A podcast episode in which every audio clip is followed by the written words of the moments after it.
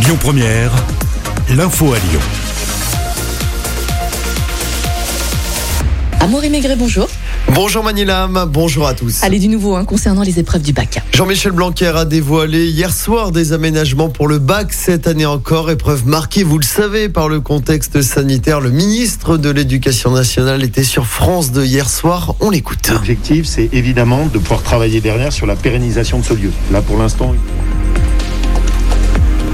S'agissant de euh, l'épreuve de philosophie, donc il va y avoir le contrôle continu et l'épreuve terminale. Donc l'épreuve terminale continue à être organisée et on retiendra la meilleure des deux notes entre le contrôle terminal et le contrôle continu. De la même façon, on maintient l'organisation du grand oral. Encore une fois, ce serait plus facile d'un point de vue pratique de l'annuer, mais je pense que c'est bon pour les élèves de s'exercer à cela. Rappelons que le grand oral porte sur les deux enseignements de spécialité, donc normalement deux points forts de l'élève, de domaines que l'élève aime et a choisi. Et dans ces deux euh, enseignements spécialités, le professeur pourra indiquer sur un message les domaines qui n'ont pas pu être étudiés à temps, parce que dans certains cas, il y a eu un, euh, des, des parties du programme qui n'ont pas pu être faites. Donc le jury n'interrogera pas sur ce qui n'a pas pu être fait. Les élèves pourront également avoir leurs notes pendant ce grand oral.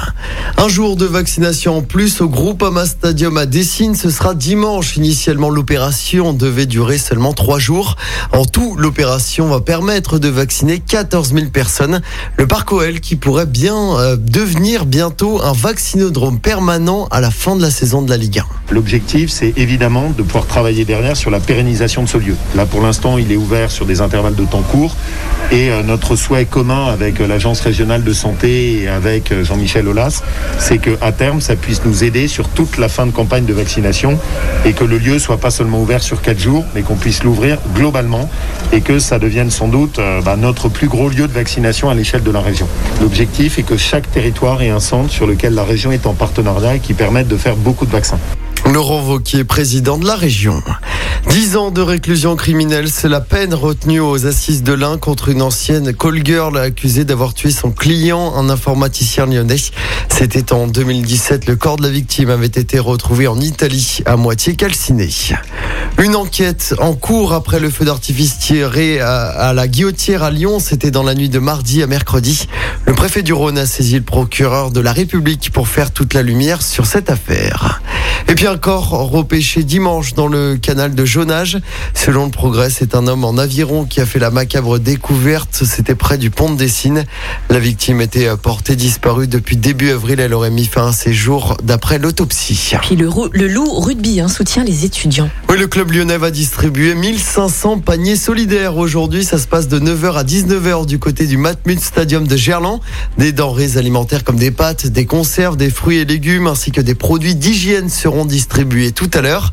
Cette action a pour objectif d'aider les étudiants qui ont fortement été impactés par la crise sanitaire. En football, une finale 100% anglaise en Ligue des Champions. Chelsea a rejoint Manchester City après sa victoire 2-0 hier soir face au Real Madrid. La finale de la Ligue des Champions aura lieu le 29 mai du côté d'Istanbul. Et puis les sanctions sont tombées après les incidents après le match entre Monaco et l'OL. Marcelo et De Chiglio écopent d'un match de suspension.